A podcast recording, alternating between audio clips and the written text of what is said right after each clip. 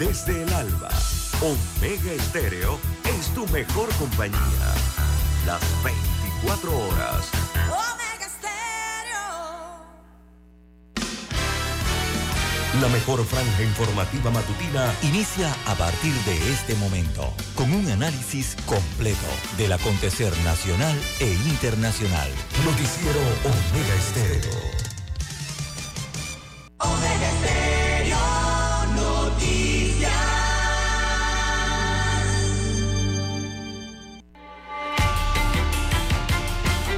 Continuación, los titulares, con los hechos que son noticias hoy.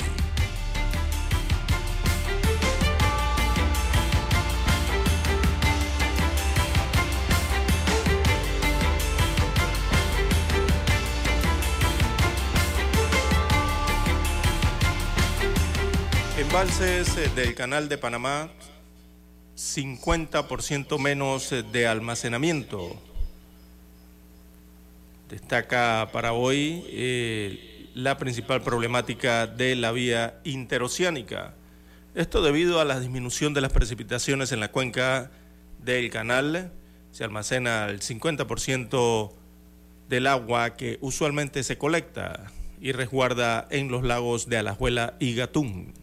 La producción de, agua potable se ha duplicado en los últimos años.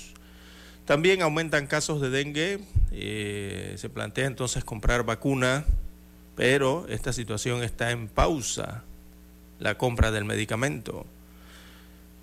También para hoy, amigos oyentes, eh, tenemos, capturan a Richard Pfeiffer en la frontera entre Panamá y Costa Rica mostró pasaporte de Estados Unidos de América. En otros títulos, millennials desconfían de políticos y de sindicalistas. Así que los estudios elaborados en Panamá destacan que este tipo de población, estos jóvenes, no se identifican con los políticos, ni con los sindicatos o con organizaciones no gubernamentales pero sí creen en Dios y en la familia, además de su país. También Suntrack pide apertura de cuentas cerradas, cerrando calles eh, precisamente. En otros títulos, eh, para la mañana de hoy, también ocho van por la alcaldía en el distrito de La Chorrera de cara a las elecciones generales.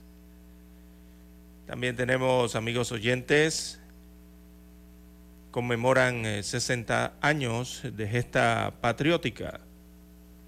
Los eventos se realizarán, varios eventos se realizarán el día de mañana. En otros títulos eh, para la mañana de hoy, también tenemos que, bueno, se registra una situación de violencia y de horror eh, mata a su expareja a cuchilladas. También policía pierde su arma de reglamento y esto porque se la robaron aquí en Panamá.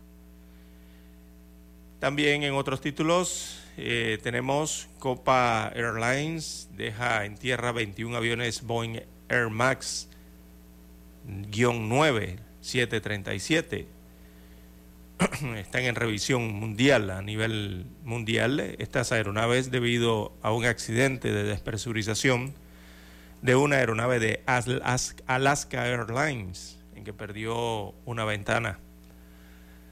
Bien, a nivel internacional eh, tenemos 66 presos, 30 condenados y muchas interrogantes. Es el panorama a un año de el asalto de Brasilia. En otros títulos, eh, para la mañana de hoy, UTIES piden a barcos que anuncien su destino al pasar por Yemen para no ser blanco de ataques. Donald Trump inicia campaña presidencial en Iowa tras tres años después del asalto al Capitolio. Y en Japón, hay una mujer de 90 años viva bajo escombros cinco días después del terremoto en esta isla asiática. Amigos oyentes, estas y otras informaciones durante las dos horas del noticiero Omega Estéreo. Estos fueron nuestros titulares de hoy. En breve regresamos. Desde el dominante Cerro Azul, Omega Estéreo cubre las provincias de Panamá, Colón, Darién, Panamá Oeste y las playas en los 107.3. Continúa desde el majestuoso Cerro Canajagua en los 107.5, cubriendo todas las provincias centrales hasta el imponente volcán Barú en los 107.3 para las provincias de Chiriquí, Bocas del Toro y Veraguas.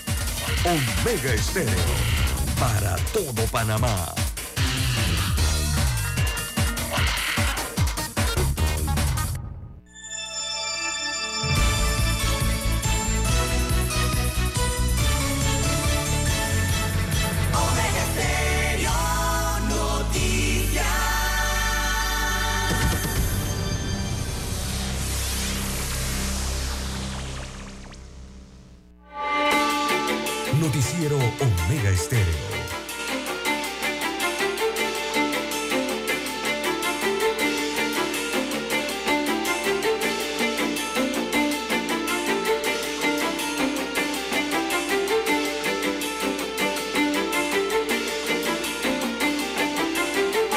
Bien amigos y amigas, muy buenos días. Hoy es lunes, inicio de semana, lunes 8 de enero del año 2023.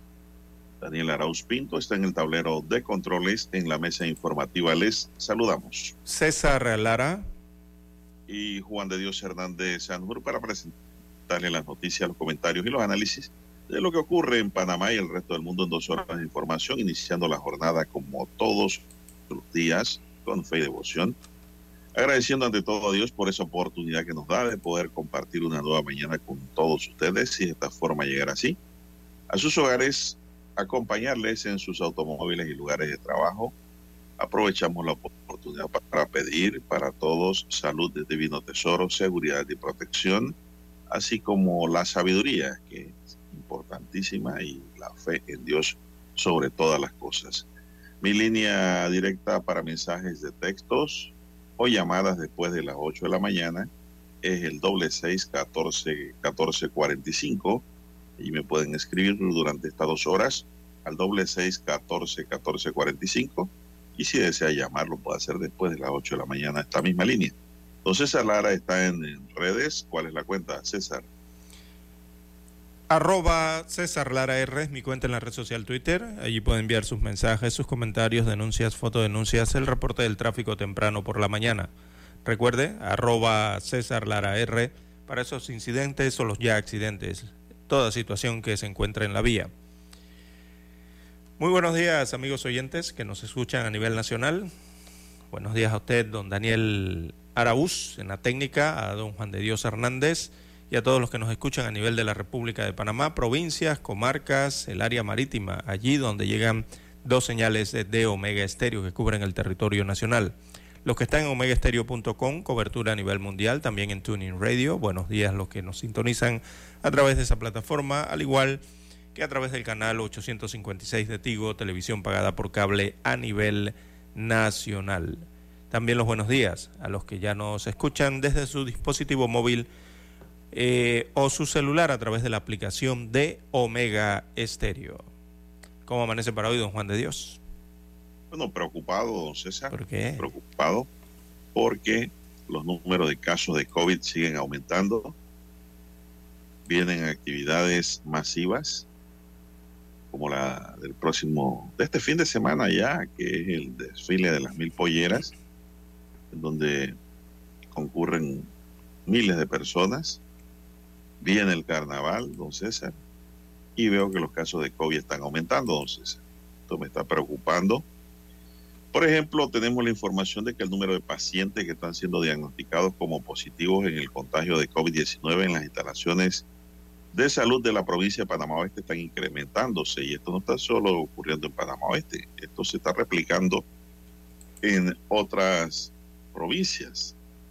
En el caso de Panamá Oeste, la situación similar, pues se registra en personas con síntomas de dengue, indicó el director regional de salud de esta provincia, Kevin Cedeño. La cifra de contagio de la COVID-19 suman 268 personas durante las últimas semanas, en mayor número en los distritos de La Chorrera y Arraiján, precisó el médico. Una de las primeras estrategias que se están implementando para reducir los contagios han sido reforzar en todos los centros de salud la divulgación de las medidas de bioseguridad y la reactivación de los comités de vigilancia. Solo uno de los 268 pacientes confirmados de COVID-19 ha requerido hospitalización para controlar su salud. Cedeño recomendó a la población utilizar mascarillas en los casos en que estén resfriados con tos o otros síntomas de influenza y al asistir a centros médicos.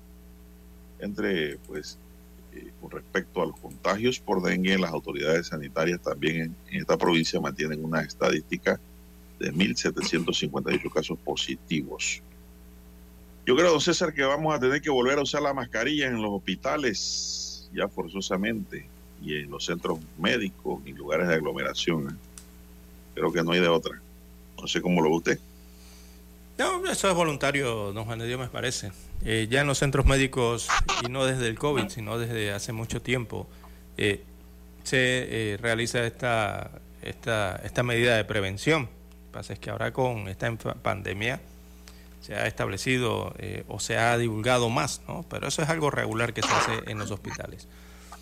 Así que, bueno, a tomar las medidas de prevención. El COVID actual no es un COVID grave, eh, pero de todas maneras una transmisión comunitaria siempre afecta, ¿no?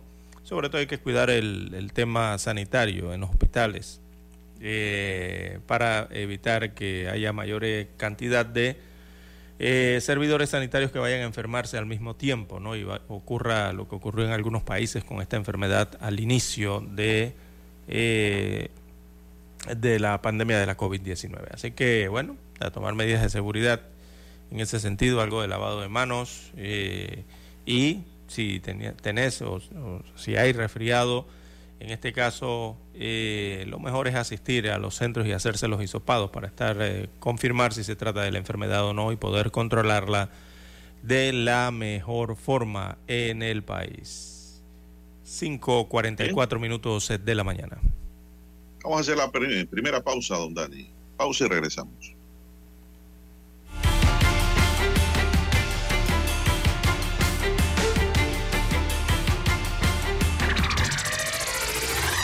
Anunciarte en Omega Stereo pero no sabes cómo? Solo llámanos o escríbenos al 6675-0990 y buscaremos la mejor opción para tu marca, producto o empresa. Ya lo sabes, 6675-0990. No esperes más. Noticiero Omega Estéreo. En centrales telefónicas.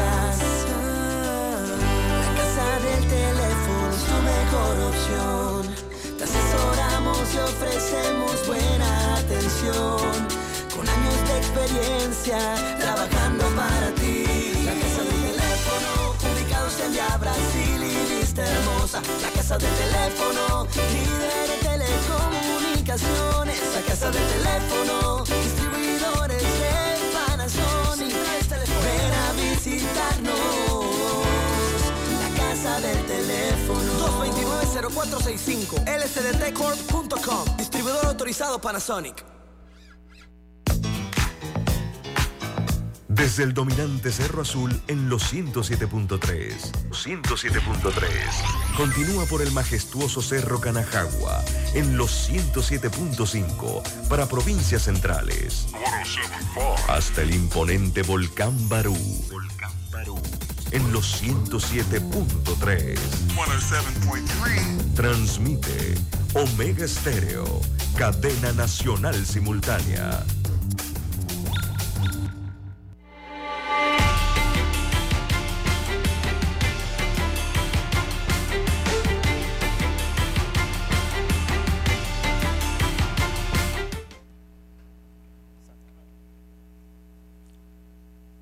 Las 5.47 minutos de la mañana en todo el territorio nacional. Bueno, en más informaciones eh, para la mañana de hoy, eh, mucho ha llamado la atención algunos titulares en Panamá que tienen que ver con los equipos o las aeronaves que utiliza la principal compañía aérea eh, nacional, Copper Lines. Copa ha tenido que dejar en tierra al menos unos 21 aviones Boeing 737 MAX 9 debido a una situación que se ha presentado a nivel internacional. Esta, lo que ha ocurrido es que un avión de este tipo o este modelo de Alaska Airlines, una aerolínea norteamericana, eh, tuvo un contratiempo con uno de sus aeronaves eh, recién adquirida, un MAX 9 recién adquirido, y bueno, eh, prácticamente le explotó una ventanilla en pleno vuelo.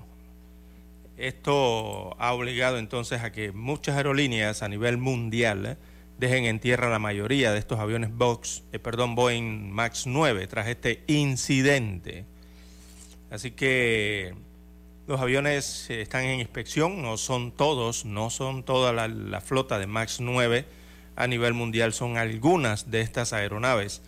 el ente regulador de seguridad aérea estadounidense ha informado que se inmovilizaron algunos aviones Boeing 737 MAX 9 para someterlos a una revisión y aumentaron entonces en las últimas horas los anuncios de aerolíneas en diversas partes del mundo que dejan este tipo de aeronave en tierra después que es un aparato en los Estados Unidos de América de Alaska Airlines eh, perdiera una ventanilla en pleno bueno. Así que la Administración Federal de Aviación, eh, que es el ente que regula eh, la aviación en los Estados Unidos de América solicitó entonces una inspección inmediata de algunos aviones Boeing 737 MAX antes de que puedan volver a volar, según indicó la agencia en la red social X. Esta agencia reguladora ha informado que esta directiva eh, o ordenanza afecta a cerca de 171 aviones en todo el mundo. Saben la cantidad exacta entonces de los aviones. Y que cada inspección tomará entre 4 a 8 horas de estas 171 aeronaves Boeing 737 MAX 9. Alaska Airlines y United Airlines son las aerolíneas que tienen el mayor número de MAX 9. Otras aerolíneas eh, como Islander, eh, Turkish Airlines, Aeroméxico y Copa Airlines tienen flotas más pequeñas de esta aeronave. Precisamente eh, Aeroméxico y Copa Airlines en América Latina son las que más aeronaves adquirieron de este modelo. Así que el vuelo 1282 de Alaska Airlines despegó de Portland en la costa oeste de los Estados Unidos y cuando estaba en el aire una de las ventanillas explotó y la cabina perdió presión. Así que la aeronave eh, inmediatamente regresó al aeropuerto. Eh, esta aeronave trasladaba 177 pasajeros. Lograron retornar sanos y salvos entonces a tierra, al aeropuerto. Esto ordenado entonces la inspección de estos 171 aviones MAX en todo el mundo. En Panamá, eh, la compañía panameña eh, Copper Lines también anunció en sus páginas que eh, hasta nuevo aviso entonces ha detenido las operaciones de 21 de estas aeronaves adquiridas en los últimos años o meses, mientras son sometidas a esta revisión técnica, siguiendo así la directriz de la Administración Federal de Aviación de los Estados Unidos de América. Así que esta situación se ha presentado durante el fin de semana eh, y se están realizando estas inspecciones. Bueno, eh, es lo que se ha informado a nivel internacional y también local respecto a este incidente ocurrido en con una de estas aeronaves en los Estados Unidos de América. Aquí solo hay que recordar que no todos los aviones MAX 9 eh, son los que están revisándose o podrían estar enfrentando esta situación debido a que no todos tienen las mismas características, no todos los aviones son eh, utilizados de la misma forma o comercialmente utilizados eh, con la misma capacidad. Eh, así que en Panamá se revisan 21 de estas aeronaves. Bien, es la información que hay a nivel internacional respecto a esta situación presentada en los Estados Unidos de América. Hay que recordar que dependiendo a la configuración con que se opera el avión, eh, se están dando estas revisiones. Esto está ocurriendo porque al parecer eh, han encontrado alguna situación en una de las eh, puertas de emergencia de estas aeronaves. Recordemos los aviones más grandes cuentan con dos puertas adicionales de emergencia y en una de esas ventanillas de estas puertas es donde se ha encontrado esta situación con el vuelo de Alaska Airlines. No todas las compañías aéreas tienen los mismos modelos de aviones o los operan con eh, la configuración para utilizar las, puertas de emergencias adicionales. Bueno, eh, se está realizando y eh, se informará entonces, lo menos aquí en Panamá, cuando vuelvan estas aeronaves a vuelo las 5.53 minutos de la mañana en todo el territorio nacional. Miembros del Sindicato Único Nacional de Trabajadores de la Industria de la Construcción y similares, en Asamblea General anunciaron la realización de piquetes y no descartan irse a una huelga indefinida debido a la persecución en contra de su organización y sus finanzas. Tras culminar la reunión del Consejo Nacional eh, de Miembros del SUNTRAC, eh, marcharon pacíficamente por diversas vías de San Miguelito al grito de sin lucha no hay victoria y la pelea peleando. Aseguraron que como el gobierno de turno y el sector económico del país mantienen las cuentas del sindicato cerradas desde este lunes 8 de enero, realizarán volanteos, piquetes y cierres parciales en distintas vías del país para informar a la población sobre la situación de las cuentas bancarias del sindicato en la caja de ahorros también acordaron facultar a los miembros de la Junta Directiva de Suntrack para que gestionen con abogados la reapertura de las cuentas del sindicato. Detallaron que como persiste el cierre de las cuentas a esa entidad bancaria, el sindicato va a empezar a movilizarse en el país, por lo que llamaron a los trabajadores de la construcción a mantener la lucha. De igual forma solicitaron a los sindicalistas o a los sindicatos de otros sectores solidaridad al Suntrack para que los que por lo que están peleando, pues para ellos no se repita más con ellos ni con otras organizaciones sindicales. No descartaron acogerse una huelga indefinida hasta que las cuentas del Suntrack en la caja de ahorro sean reabiertas, porque nos mantienen en una situación difícil, por lo que el sindicato va a comenzar a movilizarse y defenderse de los ataques en su contra, lo cual consideran como una persecución. Los sindicalistas también acordaron volver a reunirse el próximo jueves 11 de enero en el complejo deportivo de la Contraloría a las 4 de la tarde para redefinir sus acciones. Ningún banco les quiere recibir su dinero, don César. Bueno, eh, ley bancaria, los bancos se están acogiendo a ciertas situaciones. Bien, las 5.55 minutos de la mañana, los 3.5 eh, refleja a esta hora el reloj Omega, hora espejo. Bueno, don Juan de Dios, eh, los docentes eh, eh, parece comienzan a sonar los tambores nuevamente, don Juan de Dios, y al inicio de este año 2024, y bueno, a tan solo unas semanas o meses del inicio del año escolar. Eh, los docentes aspiran a una mejora de salario para este año, don Juan de Dios. También aspiran al bono navideño para este año 2024, amigo oyente. Y también aspiran a la prima de antigüedad. Estas tres situaciones. Así que eh, ya lo han advertido eh, los dirigentes magisteriales. Eh, esta mejora salarial, el bono navideño y la entrega entonces de una prima de antigüedad a aquellos que culminen sus labores en el sector educativo son algunas de estas aspiraciones de los docentes para este año 2024.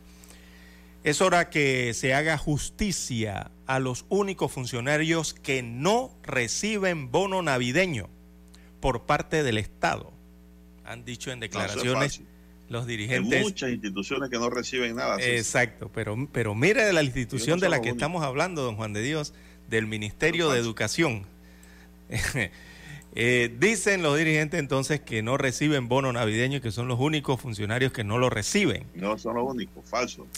Que son los educadores. Esto lo dicen los dirigentes magisteriales. y todas las personas que laboran en el Ministerio de Educación, según señalan, eh, no reciben el bono navideño. Dice, aspiramos a que sea igual a otros ministerios recuerda lo que hablábamos en diciembre de este bono navideño, don Juan de Dios. Don César siempre han sido los que generan ingresos. Así es. Pero eh, se ha generalizado esa situación, don Juan de Dios, en el Estado. Hay un relajo. Exacto, y ya lo señalábamos en, eh, a, inicios de diciembre del año pasado, don Juan de Dios, entre noviembre y diciembre, de esta eh, mala práctica que ya se ha catalogado como una mala práctica en el Estado, don Juan de Dios. Así que dicen los docentes que aspiran a que, eh, igual que otros ministerios de 400 balboas, que tendría que salir del presupuesto del Meduca o una ley que salga del erario público. Dice que ese, ese sería el mecanismo para eh, entregarle bono navideño a futuro a los eh, funcionarios del Ministerio de Educación, incluidos los docentes, don Juan de Dios, que no son ni mil ni diez mil. Estamos hablando de un grupo importante de verdad de funcionarios. ¿ah? Dice, también pedimos que la ministra incluya en el presupuesto la prima de antigüedad establecida desde el año 2012 y el retiro voluntario para que 14 mil educadores puedan irse a su casa y se aplique a todos los funcionarios. Dentro de las aspiraciones tenemos un aumento salarial de 200 balboas. Aspiran a otro aumento salarial de 200 balboas para este año 2024, frente, según señalan, a la inflación que registra la economía. Bueno, estos son los puntos que ha manifestado Eddie Pinto, que es el secretario general de la Asociación de Educadores de San Miguelito. No quieren más nada todavía, no hay algo más por ahí para darle. Es que estoy tratando de buscar si fue que se quedaron sin página o esto, eh, estas peticiones la colocaron en página ocho y medio por 11 y debieron utilizar una ocho y medio por 13 o 14. Eh, una página grande me refiero, ¿no? Parece que fue una página ocho y medio por 11. Así que la propuesta... que dijo que no había leído el contrato ley minero y que estaban protestando por ello. Yo creo que fue uno de ellos. Bueno. La propuesta es apoyada entonces por el profesor Humberto Montero. ¿Quién es Humberto Montero? Humberto Montero es eh, el vocero de la Asociación de Maestros Veragüenses. Eh, creo que tenemos que pelear eh, por una bonificación. Esto evidentemente es la navideña, porque aquí se le da ese beneficio a otros ministerios, a otras direcciones autónomas. También está el aumento a los funcionarios administrativos con años laborando y ganando, de acuerdo a los dirigentes magisteriales, 600 dólares. Es preocupante, señalan, que el Ministerio de Educación haya recibido un presupuesto y no haya tomado en cuenta la prima de antigüedad. Don Juan de Dios, bueno. Pero es que la prima de antigüedad del señor no está documentado, don César. Me da lástima escuchar esas declaraciones. La prima de antigüedad no está en ningún presupuesto. Exacto.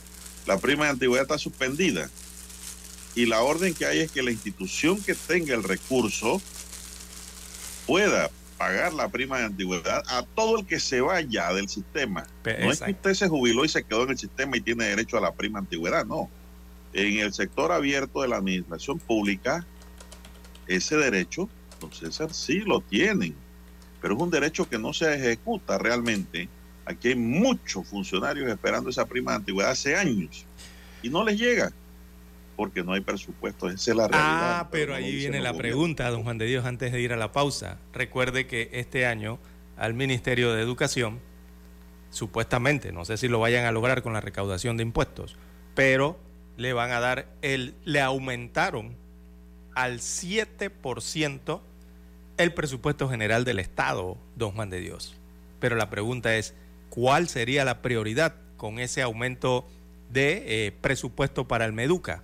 La prioridad sería para salarios y bonificaciones navideñas o primas de antigüedad, o la prioridad realmente sería para mejorar eh, la educación en este país. Bien, vamos a la pausa y retornamos.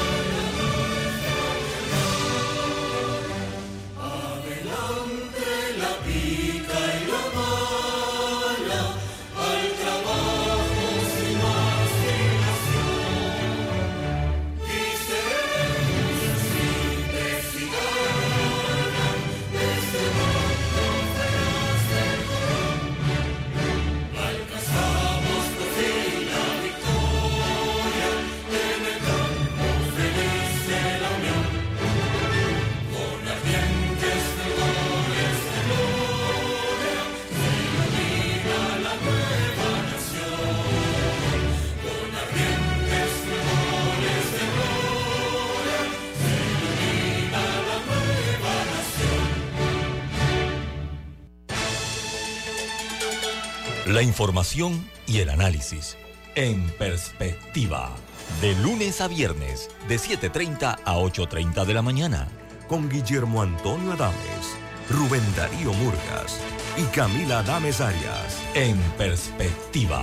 Por los 107.3 de Omega Estéreo.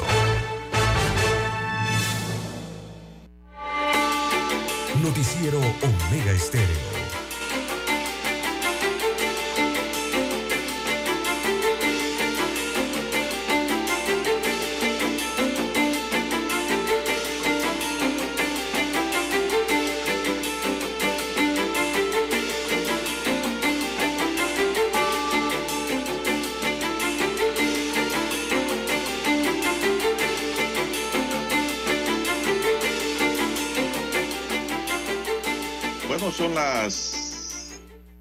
Seis, cinco minutos, seis, cinco minutos. Bueno, me pregunta un oyente, dice, ¿por qué quieren tantas cosas los educadores ahora? ¿Qué piensan? ¿Que el nuevo gobierno va a venir con, ahora en mayo va a venir con las japas de dinero? Y no se dan cuenta que aquí estamos igual o peor que Argentina. Aquí van a tener que aplicar la ley mi ley también. Así es, no hay plata. No hay recaudación que llegue a los niveles para eh, los, la parte corriente, me refiero, eh, de llegar a esas cantidades para todo esto los educadores, César, los educadores apoyaron el cierre de la mina, el cierre del contrato. Digo, está bien, ¿no? Eso es un derecho, muy bien. Pero tú debes saber muy bien que si tú cierras la mina, cortaste una fuente de ingreso del Estado. Entonces, si tú cortaste una fuente de ingresos del Estado panameño, las finanzas van a desmejorar. Entonces, ¿cómo le vas a salir tú pidiendo plata al gobierno cuando sabes muy bien que peleaste por el cierre de una actividad que generaba dinero al Estado? Oye, está bien, ¿no? Se cerró por la salud, el bienestar y el medio ambiente y la mejor condición de los panameños porque dicen que Panamá eh, tiene oro verde, muy bien, pero también hay que aportar la cuota de sacrificio. ¿Cómo tú le vas a pedir al Estado dineros ahora que no tiene y que tú ayudaste a que no tuviera?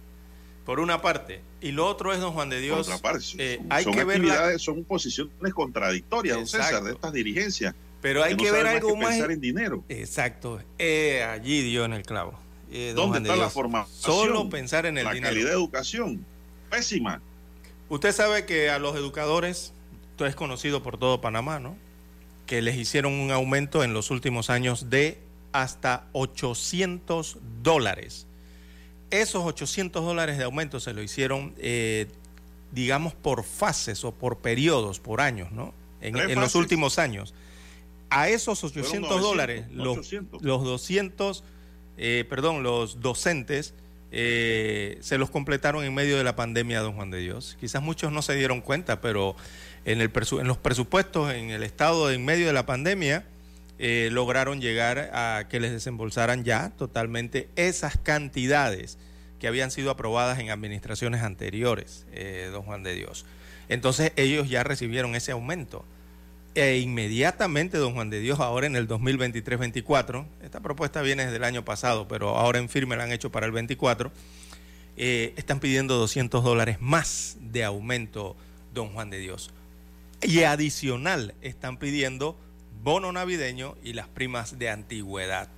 Entonces, dice Eddie Pinto, nada más para darle los, eh, las declaraciones de, de dónde sale la noticia, Eddie Pinto eh, dirigente magisterial, dice, sería importante...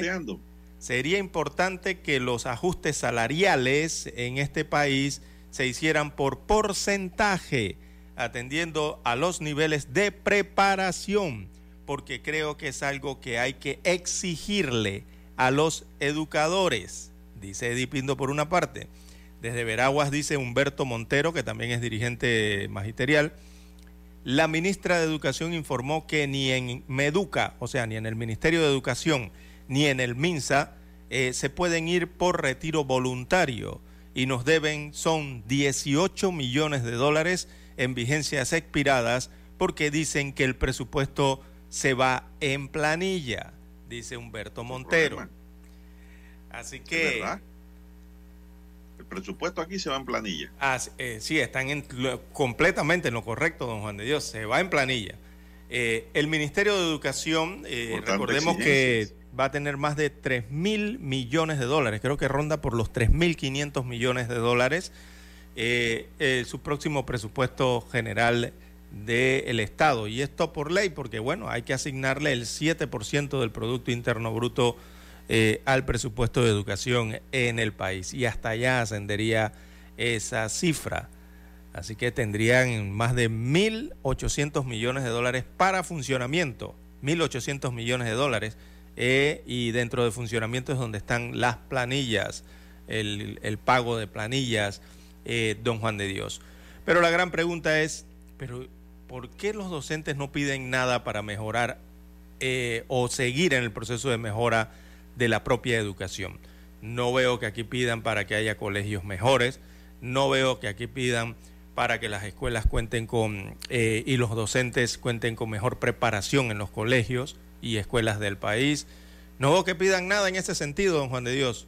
Todos los años salen a pedir y a sonar el tambor de guerra eh, para el aumento en sus cheques. Es lo que tradicionalmente piden eh, los docentes en este país. Y yo creo que hay que tener prioridad y la prioridad tiene que ser en la mejora de la educación. A pesar de que en los últimos años le han hecho un aumento sustancial, don Juan de Dios, porque si usted suma todo el proceso de aumento este en los últimos años, allí no estamos hablando ni de 100, ni de 150 dólares, ni 200 dólares de aumento, don Juan de Dios. Estas personas, estos educadores están ganando prácticamente un salario mínimo gubernamental adicional en los últimos años en concepto de aumentos que llegaron hasta 800 dólares por mes de aumento a los docentes y a los maestros y profesores, eh, don Juan de Dios. Así que, bueno, eh, para el 2024, no sé, creo que por aquí eh, va a venir, don Juan de Dios, una problemática, primero, con el gasto público en el sector educativo, sobre todo en el tema de planillas. Hay que prepararse mentalmente que el próximo gobierno de Panamá lo que va a reducir el costo de operación de las instituciones. Tiene que sacar las botellas, don César, también. Exacto. Pero no crean que esas botellas son dinero que sirven para darle a otros, no. Son simplemente para poder dar respuesta a la población en otros servicios, como lo que es la seguridad, la salud, qué sé yo. Nuevas escuelas que hay que hacerlas. Sí, hay que suplir el, mantenimiento de los colegios la erradicación de escuelas de infraestructura, don César, y de inversión. Pero lo que viene no es bueno. No hay dinero. El país no puede seguir con el rumbo que lleva con el, con el gobierno de Nito Cortizo, que a cada momento pide dinero para funcionar. Esto no funciona, mejor declaremos la banca rota, pues. Exacto. Aquí el gasto corriente no, da, don Juan de Dios, para funcionar. ¿Quién puede vivir pidiendo plata toda su vida, don César? El que lo hace vive arruinado y termina por ahí en las calles, eh, en las paradas, durmiendo por ahí, arruinado sin nada. Nadie puede vivir como persona pidiendo dinero siempre. Las deudas hay que saldarlas, pagarlas y e incentivar lo que es el ahorro.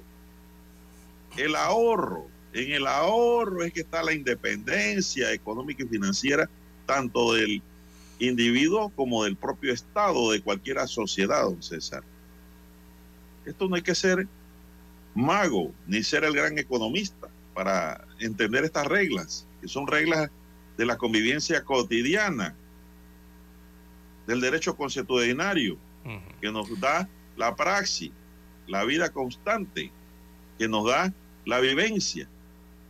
Entonces, este gobierno, si sigue cinco años más, don César, va a empeñar el canal ya.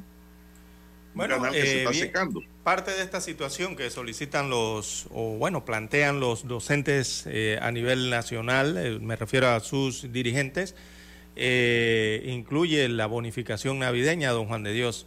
Y esa es una mala práctica que también se ha venido desarrollando en los últimos años en el gobierno la central. Que y volverla como antes, don César.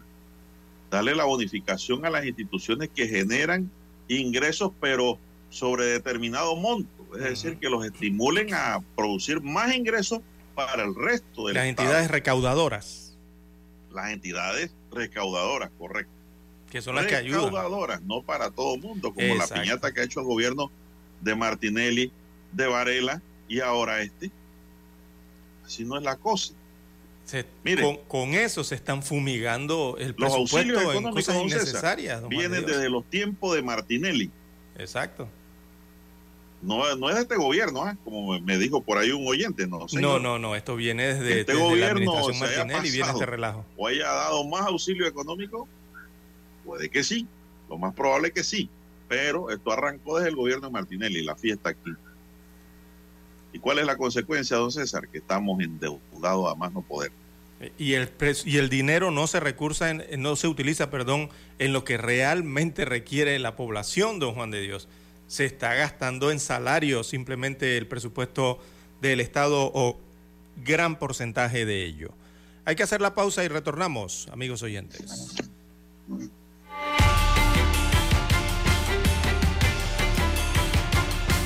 Escuchar Omega Stereo es más fácil que nunca. Solo busca la aplicación de Omega Stereo en Play Store o App Store y descárgala gratis. No te pierdas los mejores programas y tu música favorita. Descarga la app de Omega Stereo y disfruta las 24 horas donde estés. Noticiero Omega Estéreo. Desde Washington, vía satélite, presentamos Ciencia y Tecnología.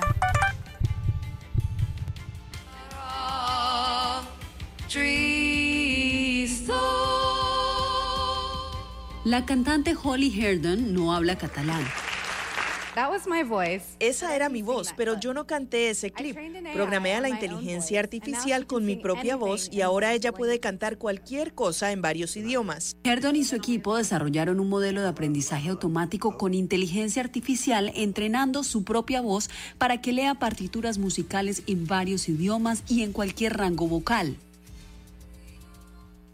Creo que mucha gente piensa en la inteligencia artificial como este tipo de inteligencia extraterrestre que surgió de la nada y realmente lo que es es inteligencia humana agregada. Ella dice que se puede entrenar o programar a la inteligencia artificial para crear infinitas versiones generativas. Esta es la versión en tiempo real de Holly Plus, donde mientras alguien canta, el modelo de aprendizaje automático produce música con la voz de Herdon. El músico Fer muestra su voz real en un micrófono y canta a través de Holly Plus en el otro. A diferencia de los deepfakes musicales que imitan a otros músicos y copian su sonido, Herdon considera que el aprendizaje automático implica interactuar con los artistas para crear contenido único. Creo que en este momento parece aterrador y entiendo completamente por qué la gente está preocupada por esto, pero creo que en el futuro podría ser algo divertido y que haya formas en las que el artista no necesariamente sienta que renunció a todo control sobre su trabajo. La cantante Grimes ya lanzó este año un software de voz con inteligencia artificial que utiliza una tecnología similar a Holly Plus que permite a las personas beneficiarse de lo que crean siempre y cuando estén dispuestas a compartir sus regalías. Yasmín López, Voz de América. Desde Washington, vía satélite, hemos presentado Ciencia y tecnología. Omega Estéreo, cadena nacional. Desde el dominante Cerro Azul, Omega Estéreo cubre las provincias de Panamá, Colón, Darién, Panamá Oeste y las playas en los 107.3.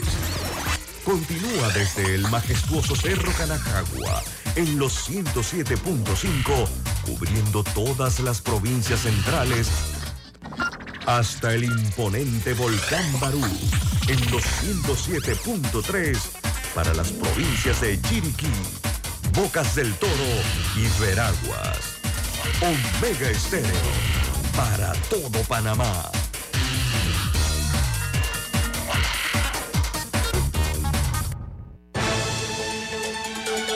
La información y el análisis en perspectiva.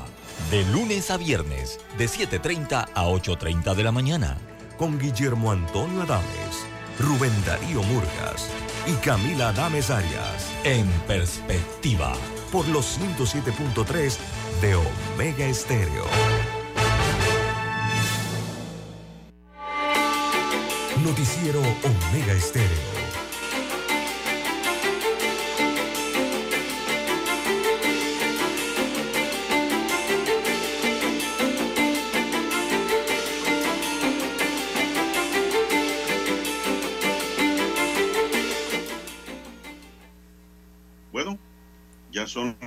6, 19 minutos, señoras y señores.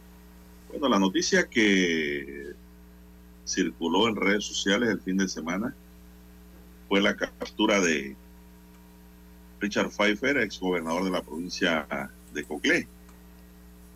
Él fue aprendido en el paso fronterizo de Paso Canoas del lado de Costa Rica, intentando salir de Panamá, pese a que era requerido por la justicia nacional por el delito de estafa grabada y por el cual está condenado ya a cumplir años de cárcel. Pfeiffer mantiene en su contra una pena de 120 meses de prisión, don César, que le impuso luego de un juicio en su contra en perjuicio de la empresa Red Dragon Capital Management, cuando fue abordado por personal del Centro de Cooperación Policial Binacional de la Policía de Costa Rica y el Servicio Nacional de Migración. El exgobernador viajaba en un automóvil en compañía de otras tres personas, un sobrino, un guía turístico de Costa Rica y otras personas panameñas. Según el detalle de del informe procedente de Costa Rica, la ubicación de Pfeiffer, quien era requerido por el juzgado primero liquidador de causas penales, se dio en la base del Servicio Nacional de Frontera de Costa Rica en Pazucanoa. Al detener el vehículo Audi en el que iba, Al solicitársele los documentos, Pfeiffer entregó su pasaporte, donde consta su nacionalidad norteamericana, y alegó que era norteamericano, nacido en una base naval en Panamá, y que por favor no quería ser trasladado a Panamá. Tras comprobarse la existencia de la orden de captura, se efectuaron entonces las coordinaciones pertinentes para el traslado de Pfeiffer hacia la ciudad de Panamá, a fin de dar continuidad a las acciones correspondientes con las autoridades competentes panameñas, destaca la información procedente de Costa Rica, don César. Bueno, intentó salir del país usando su pasaporte norteamericano y alegando que era gringo. Pero eso no era suficiente, don César. Distintamente si era gringo, panameño lo que fuera, tenía delito pendiente en el país por cumplir su pena. 10 años de prisión. meses de prisión son 10 años, don César. 10 años, sí, 10 años de prisión.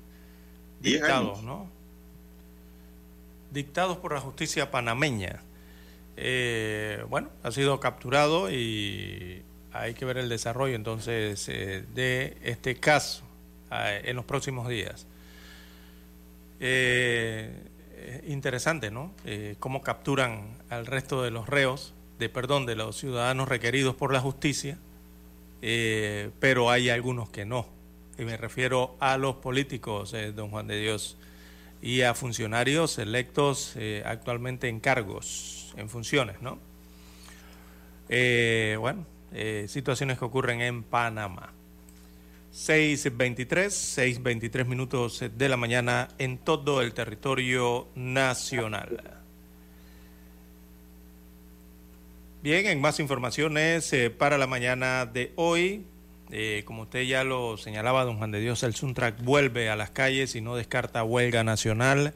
Ellos han anunciado pique, piqueteos y no descartan eh, lo que podría ser una huelga indefinida. Así que esto lo han señalado tras culminar el Congreso Sindical Nacional de los miembros del Suntrack, eh, que también pasa, pa- em, marcharon, digámoslo de esta forma, eh, por diversas eh, vías del distrito de San Miguelito en la provincia de Panamá. Así que los miembros del Suntrack eh, señalan eh, que el gobierno de turno y el sector económico del país mantienen las cuentas del sindicato cerradas, por una parte, Eh, y también destacan eh, que acordaron facultar a los miembros de esta organización sindical, por lo menos los de la junta directiva, para que gestionen con abogados la reapertura de las cuentas de ese sindicato. Así que de igual forma han solicitado a otros sindicatos del sector que brinden su solidaridad al Suntrack para que, eh, por lo, para que lo que les está pasando no se repita más con ellos ni con otra organización eh, sindical. No descartan la huelga indefinida desde ese sindicato, o sea, la huelga de su sector, hasta que las cuentas eh, sean reactivadas o reabiertas, que es la palabra correcta. Los sindicalistas también acordaron volver a reunirse el jueves 11 de enero en el complejo deportivo de la Contraloría, eso a las 4 de la tarde, para definir acciones o futuras acciones, según eh, se ha conocido, producto de esta reunión en, los últimos, en las últimas horas. Así que así está la situación eh, con este sindicato y el problema que tiene con las cuentas bancarias donde depositan sus eh, recursos. 6, 26 minutos eh, de la mañana en todo el territorio nacional. Bueno, don César, para lo que nos han estado escribiendo preguntando por la salud de nuestra colega Delfia Cortés, eh, su situación ha sido noticia a nivel nacional e internacional, don César. La comunicadora colonense, periodista y ahora política, Delfia Cortés, según el, último informe que tenemos, se mantiene pues en cuidados intensivos tras sufrir de un paro respiratorio y un derrame severo. La noche del viernes pasado, Cortés efectuó una transmisión en directo a través de redes sociales desde una iglesia en el sector de la feria de Colón. Al poco tiempo se desplomó repentinamente y tuvo que ser trasladada de urgencia al hospital Los Cuatro Altos de esta provincia. Debido a la gravedad de su condición de salud, la misma noche del viernes fue transportada a un centro hospitalario privado en la ciudad de Panamá. Posteriormente, en horas de la tarde del domingo, familiares y allegados dieron a conocer que del centro privado eh, fue trasladada a la sala de cuidados intensivos del complejo hospitalario de la Caja de Seguro Social, ubicado en la vía transísmica, César. Varios de los allegados explicaron que Cortés, quien aspira a ser diputada en el circuito 3-1 y que marca muy bien en la encuesta de la ciudad de Colón para ser diputada por el partido realizando metas, sufrió un paro respiratorio y un derrame. Arali García, sobrina de la comunicadora colonense, dijo en redes sociales que su tía se encuentra en cuidados intensivos en condición estable. Confiamos en Dios y oremos por un milagro, afirmó la abogada. Entonces, su prima. Bien, 6.28 minutos. Esto es lo último oficialmente. 6.28 minutos. Por las redes eh, matan a la gente. Eh, hay que confirmar las informaciones. Tiene corazón ni sentimiento. Ajá. 6.28 minutos de la mañana en todo el territorio nacional. Eh, pronta mejoría a la colega hasta la costa caribeña. Hacemos la pausa y retornamos con el periódico. Noticiero Omega Estéreo. Omega Estéreo. Cadena Nacional. La información y el análisis. En perspectiva. De lunes a viernes, de 7.30 a 8.30 de la mañana con Guillermo Antonio Adames, Rubén Darío Murgas y Camila Adames Arias. En perspectiva, por los 107.3 de Omega Estéreo.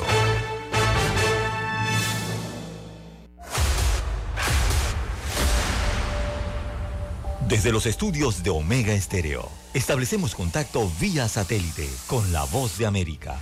Desde Washington, presentamos el reportaje internacional.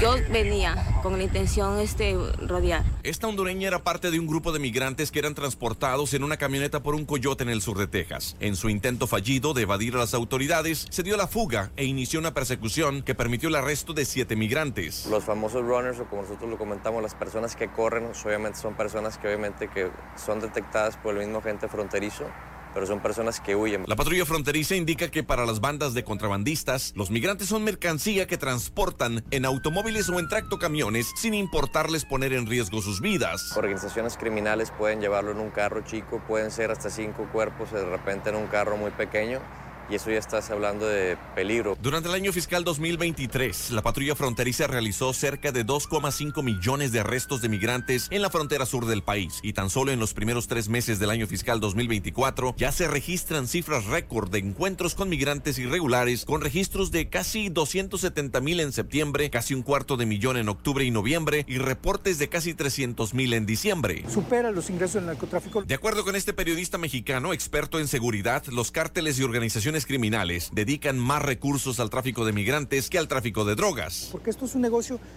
que es todos los días y que está dejando ingresos inmensos tan solo por traerlos y ponerlos en la frontera. Cruzarlos también ya es otro costo. El mensaje de la patrulla fronteriza es el mismo. No confiar en el coyote o la persona que lo está guiando. Y mejor programar una cita migratoria por la aplicación CBP One. Víctor Hugo Castillo, Voz de América, McAllen, Texas. Las ventas de viviendas unifamiliares nuevas en Estados Unidos cayeron a su nivel más bajo en un año en noviembre, pero el inesperado descenso es probablemente temporal, debido a una escasez crónica de viviendas de segunda mano que ha estado apoyando la demanda por nuevas construcciones.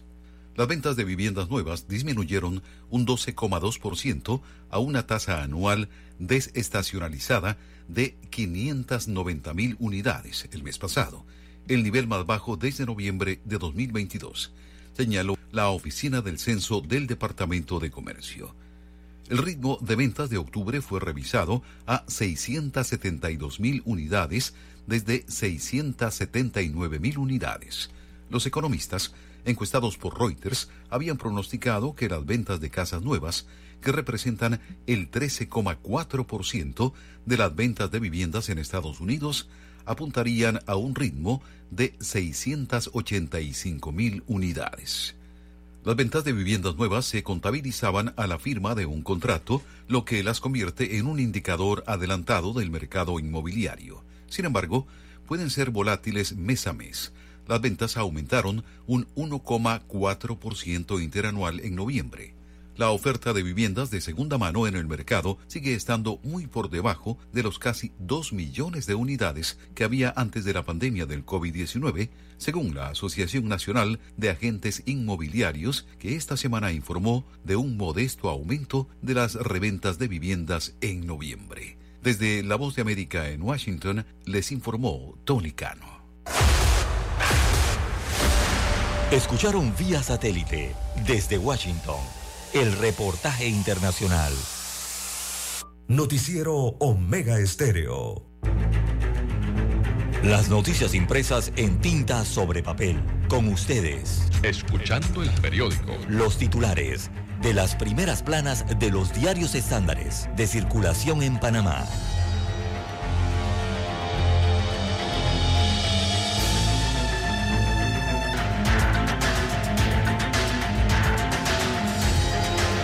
Bien, amigos oyentes, el diario La Prensa titula para este lunes 8 de enero del año 2024, Gobierno y minera, bueno, 12 millones en pugna, destaca el principal titular. Hoy, a través de la unidad investigativa del diario La Prensa, la periodista Ereida Prieto Barreiro destaca que el Ministerio de Ambiente dice que el dinero no está en sus arcas, o sea, estos 12 millones de dólares, mientras que Minera Panamá asegura que pagó.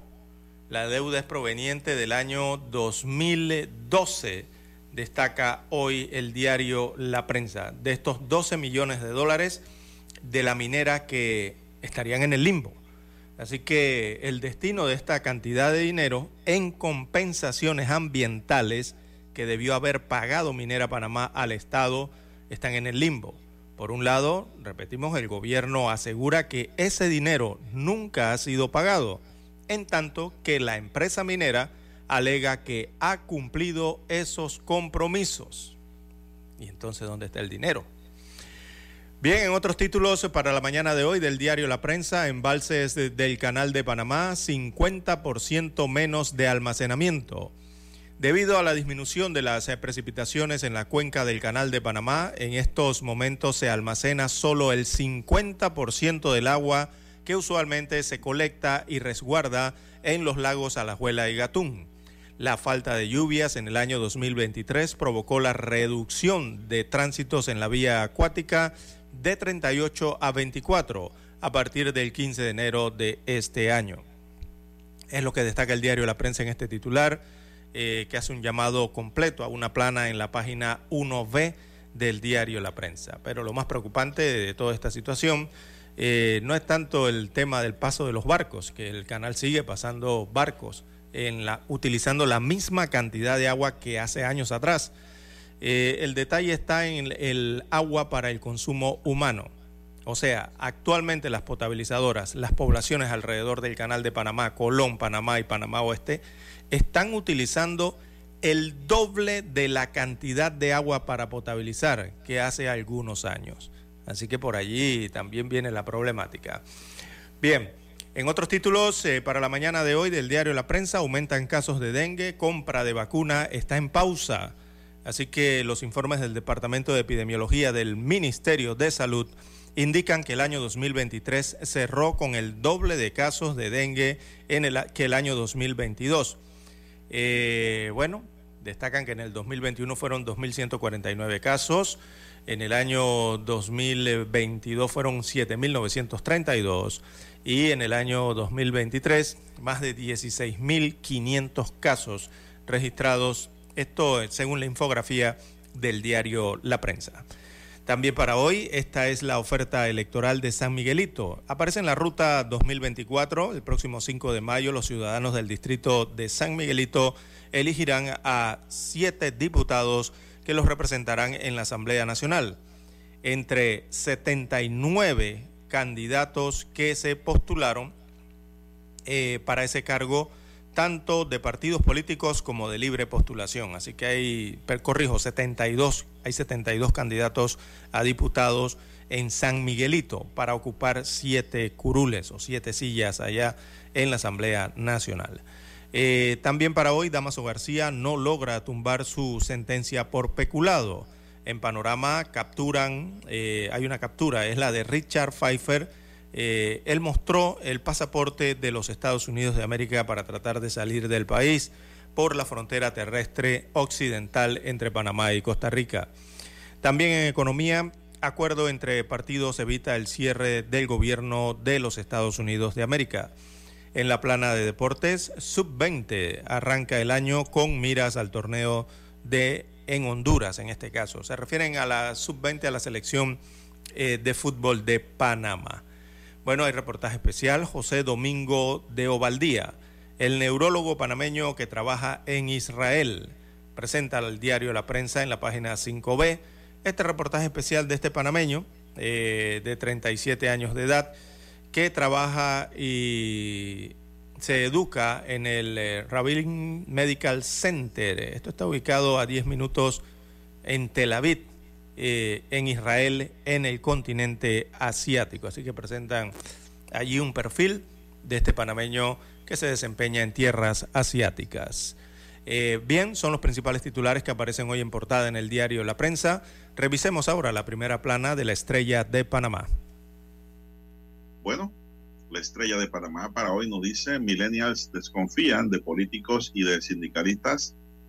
Según un estudio elaborado por la Universidad de Panamá, los jóvenes entre 18 y 30 años no se identifican con los políticos ni con los sindicatos o con organizaciones no gubernamentales, pero sí creen en Dios, en la familia y en su país. Más titulares.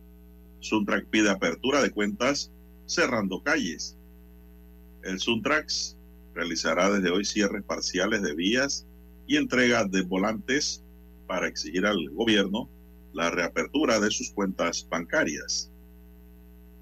FAO reporta una baja en promedio mundial de precios de los alimentos. El costo de los alimentos en el mundo disminuyó un 13,7% en 2023, según el índice de precios elaborados anualmente por la FAO. Productos como cereales, maíz, trigo, arroz y cebada registraron una reducción en su precio anual de del 15.4% en comparación con el 2022. A raíz de este titulario le pregunto a los oyentes, ¿esos reflejos se han dado en Panamá, don César? Nada ha disminuido aquí, por el contrario, todo ha subido. ¿Y dónde se quedan esas ganancias? El amor de don Perlimplín sube a las tablas de la estación.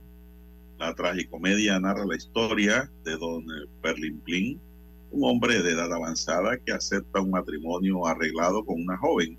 A medida que la trama se desarrolla, se exploran temas de amor, deseos y las complejidades de las relaciones humanas. Una obra interesante para los amantes del buen teatro. El gran tesoro de la ciudad de Panamá, el Parque Natural Metropolitano, es uno de los bosques tropicales más accesibles del mundo al encontrarse dentro de la ciudad de Panamá. Cuenta con un estimado de 400 especies de fauna y 600 de floras.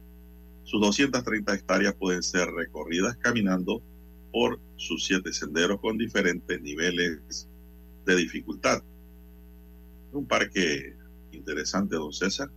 Muchas familias aprovechan los domingos para hacer recorrido y a la vez eso sirve para hacer ejercicio, calentar los huesos y estirar los músculos. Y aquí mismo, aquí mismo en el centro de la ciudad está el Parque Natural Metropolitano. Una belleza. Miguel Mesa, el luchador colonense y su medalla mundial. Miguel Mesa quedó inscrito en el libro de los deportes panameños por su participación en el Mundial Infantil de 1980, cuando trajo al país y su natal Colón la medalla de bronce. Y también en otro titular, la estrella dice Capac pide prioridad para el tema del agua. Tenemos un gran tema con la crisis hídrica que tiene que ser tomado con responsabilidad. por los gobiernos entrantes. Se han hecho cualquier cantidad de estudios sobre disponibilidad de aguas en la cuenca actual y todos llegan a la conclusión de que no tienen más capacidad y que es necesario ampliarla, asegura Alejandro Ferrer Solís, nuevo presidente de la Cámara Panameña de la Construcción. Estos son proyectos de Estado a largo plazo, don César, y bien lo dice la Cámara cuando dice que los gobiernos entrantes, analicen esa palabra, no el gobierno entrante, los gobiernos entrantes, es decir, el que viene y el resto, tienen que darle continuidad a este tema de capital importancia para el país. Bien, estos son los titulares de primera plana de la estrella de Panamá y concluimos con ello la lectura de los titulares correspondientes a este lunes. Hasta aquí, escuchando el periódico. Las noticias de primera plana, impresas en tinta sobre papel. Noticiero Omega Estéreo. Desde los estudios de Omega Estéreo, establecemos contacto vía satélite con la voz de América. Desde Washington, presentamos el reportaje internacional.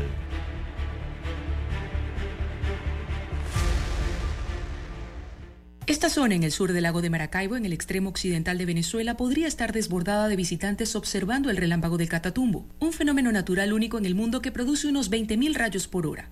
Pero en su lugar hay pobreza, desolación y desconsuelo. Ya para acá no viene nadie. El único que estamos visitando ahorita estos pueblos somos nosotros. Cheo Morales, operador turístico en estos poblados de agua del Catatumbo, no desiste y ocasionalmente lleva turistas, pero se muestra impotente ante el panorama. Estos son pueblos que están bastante abandonados, van a desaparecer. Y no han desaparecido porque coño, estamos viendo ahorita y uno no ha abandonado, o sea, aguantando la pela. Y los niños tienen una necesidad tan grande. No hay médico, no hay, ni siquiera, bueno, lo principal es una escuela. Hay una pequeña escuela, pero no hay maestro.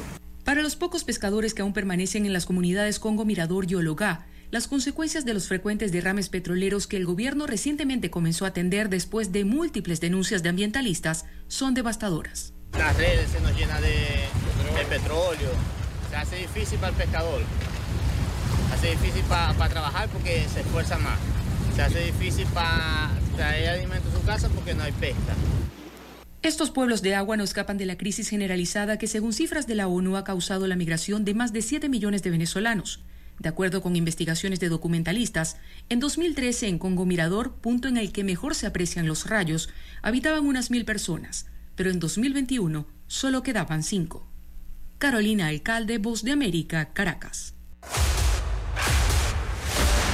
Escucharon vía satélite desde Washington el reportaje internacional. Noticiero Omega Estéreo. Es momento de adentrarnos al mar de la información. Este es el resultado de nuestra navegación por las noticias internacionales más importantes en este momento.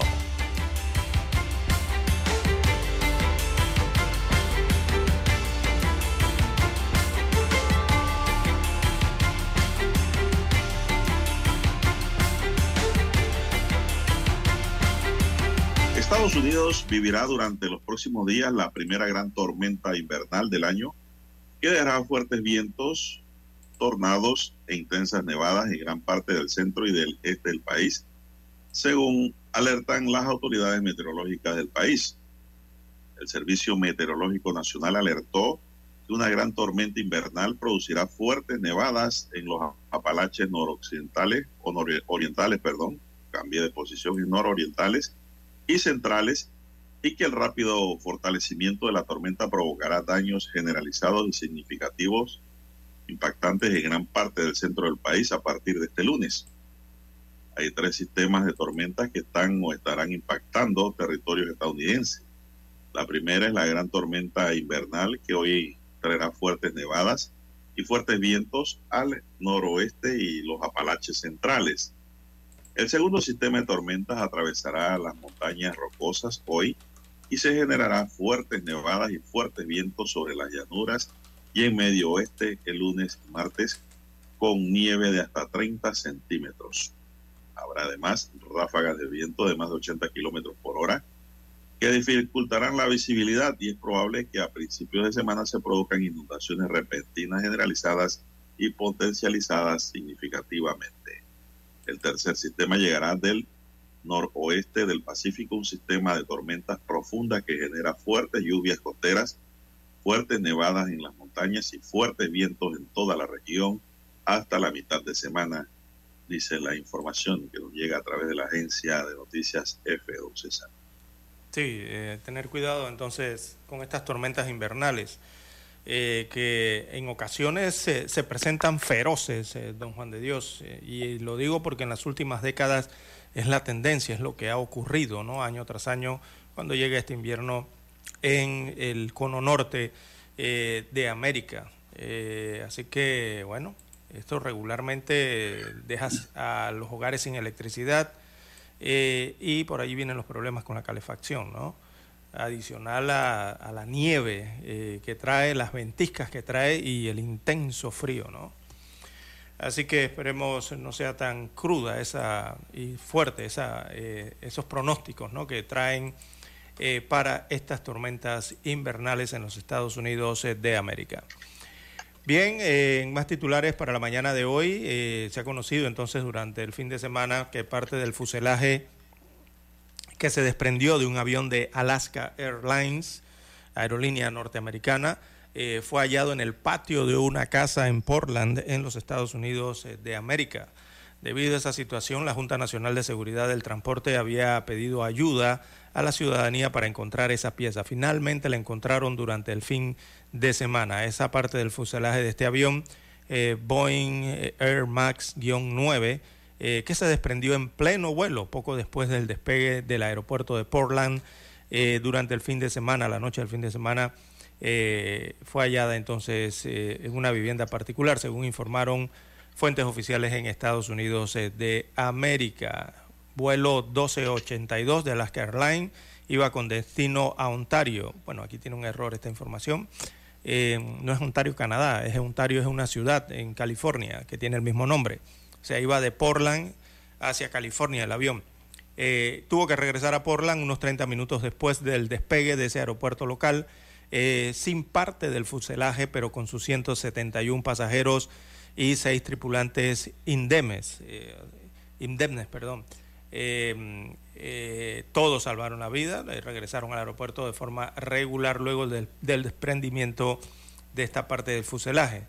Ahí donde está ubicada entonces una de las puertas de emergencia, ¿no? La, la ventana donde está ubicada la puerta de emergencia. La puerta entera se salió de emergencia adicional de este Boeing 737 MAX-9.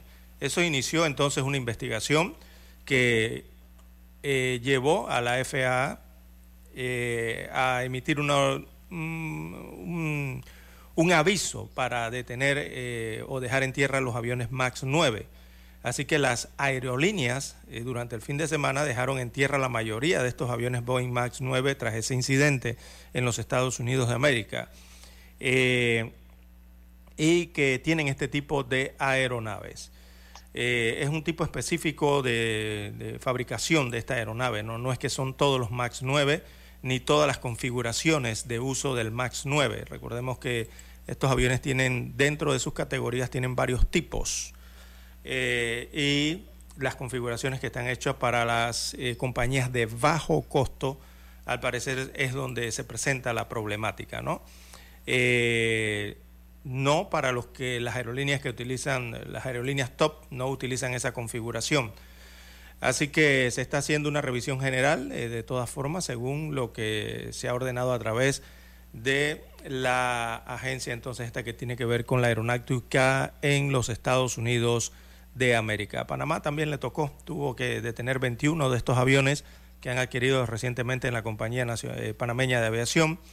21 eh, de ellos sí pasaron a revisión, pero eh, lo más probable es que no, no vayan a tener alguna problemática debido a que las configuraciones en Panamá no son configuraciones para transportar en aerolíneas de bajo costo, que es distinto la, la cantidad que debe llevar el avión de pasajeros y que obliga entonces a las aerolíneas a tomar ciertas características y ciertas configuraciones en sus aviones.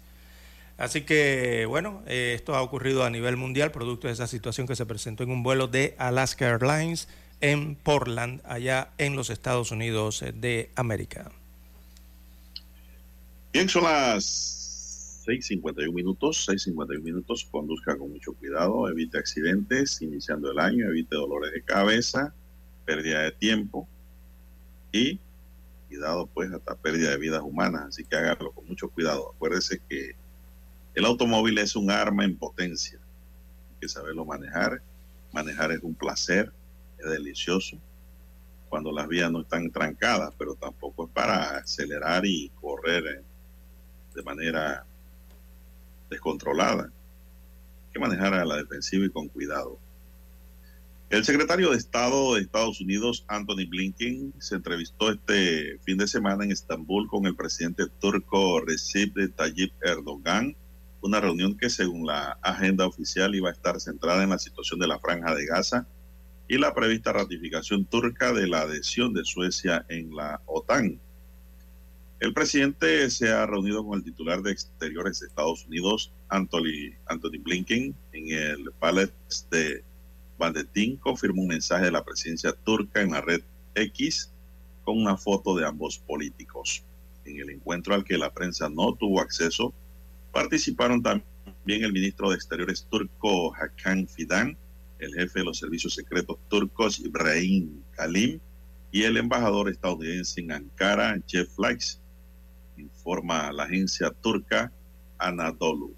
La reunión tuvo lugar después de que Fidan recibiera a Blinken a las 9 de la mañana del sábado. Son las 6.52 minutos, don César. ¿Qué más tenemos en el plano internacional?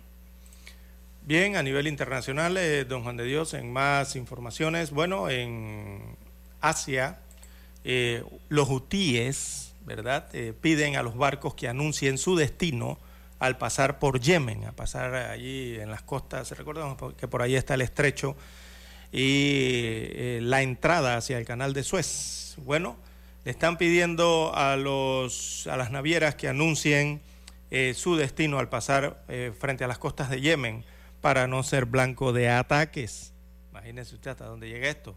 Así que los rebeldes hutíes de Yemen, respaldados por Irán, pidieron hoy a todos los barcos mercantes que pasen frente a sus costas de Yemen eh, que declaren que no tienen relación con Israel o que no van a puertos israelíes para no ser blanco de ataques eh, de los insurgentes.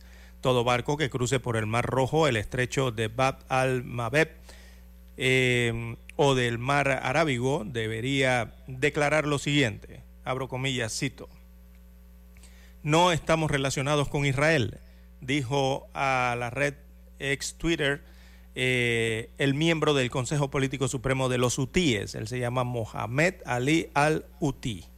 Así que los rebeldes que controlan gran parte del noreste de Yemen han lanzado decenas de ataques con drones y misiles contra barcos comerciales desde el pasado 19 de noviembre en apoyo al grupo islamista palestino Hamas en la guerra en la franja de Gaza. Así que estos ataques que están afectando la navegación en esta importante vía para el comercio mundial ha provocado el despliegue de buques de guerra de varios países. Se creó una coalición incluso, ¿no? Y también la creación de esta coalición naval eh, en el Mar Rojo, eh, que está liderada por los Estados Unidos de América para contrarrestar las acciones de los hutíes. Así que es la nueva, la nueva, eh, la nueva petición que hacen los hutíes al respecto del paso de los barcos por el Mar Rojo y el estrecho que conduce hacia el canal de Suez. Allá lo que tienen, amigos oyentes, es una lista negra y una lista blanca. Así que les están pidiendo a las navieras que declaren esto para colocarlo en alguna de las dos listas. Imagínese usted, para evitar ataques eh, de este tipo allí cerca a la entrada eh, del canal de Suez. 6.56 minutos eh, de la mañana. Así es, José César. Mientras tanto, en Corea del Norte, pues se informó que este país disparó el viernes y fin de semana 200 proyectiles de artillería cerca de dos islas surcoreanas que calificó de respuesta natural a maniobras realizadas en la zona por Corea del Sur, quien acusó a su vecino de amenazar la paz en la península. Esta escalada militar es una de las más graves registradas en la península coreana desde 2010, cuando el norte bombardeó a Yongbyon. Tiene lugar tras una salva de declaraciones belicosas del líder norcoreano Kim Jong-un, quien en los últimos días ha amenazado con aniquilar Corea del Sur y Estados Unidos. Todo esto son reacciones a la noticia que usted nos ha dado, don César. El ejército norcoreano efectuó 200 rondas de disparos en las áreas de Jansen-got en el noroeste de la isla de Banbenjong y las áreas del norte de la isla de Yeonpyeong, informó el Ministerio de Defensa surcoreano. Posteriormente, Seúl denunció en un comunicado un acto de provocación que amenaza la paz en la península coreana. Advertimos severamente que Corea del Norte carga con la plena responsabilidad de esta crisis de escalada y le pedimos firmemente que cese inmediatamente estas acciones de estarnos disparando cerca de las orejas, agregó la fuente. Son las 6.57 minutos. Así es, 6.57 minutos eh, de la mañana en todo el territorio nacional. Bueno, en otras informaciones eh, para la mañana de hoy, eh, las autoridades en Japón, en Asia, han actualizado la cifra del terremoto que sufrió esa isla. Así que hay más de 300 desaparecidos y al menos 168 fallecidos, 168 muertos, son los nuevos números actualizados. Eh, también numerosos cortes de carretera dificultan el acceso a la península de Noto, eh, la más afectada entonces.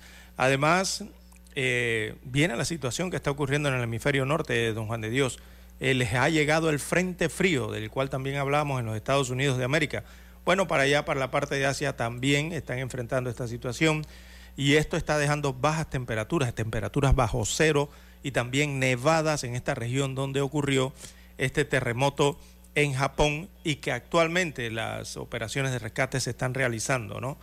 Eh, pero siempre hay una esperanza, don Juan de Dios. Mire usted este caso eh, que fue dado a conocer en las últimas horas allí en Japón, ya que una mujer de 90 años de edad eh, fue hallada viva bajo los escombros cinco días después de este terremoto en esta isla asiática. Eh, no obstante, se espera que las labores de rescate sean más complejas eh, a partir de este fin de semana y el inicio de la semana, ya que hay pronósticos, eh, ya está cayendo la nieve según el estado del tiempo para este punto del planeta. Está cayendo la nieve en algunas zonas de Japón y eso les va a dificultar un poco más las tareas de rescate. Así que es la cifra actualizada de lo que ocurrió entonces de este terremoto que sacudió al Japón el día del año nuevo eh, en este punto del continente asiático. 6.59 minutos. Vamos a Washington, amigos y amigas, y cuando regresemos vamos con los resultados del béisbol juvenil. Noticiero Omega Estéreo. El satélite indica que es momento de nuestra conexión. Desde Washington, vía satélite. Y para Omega Estéreo de Panamá, buenos días, América. Buenos días, América. Vía satélite. Desde Washington.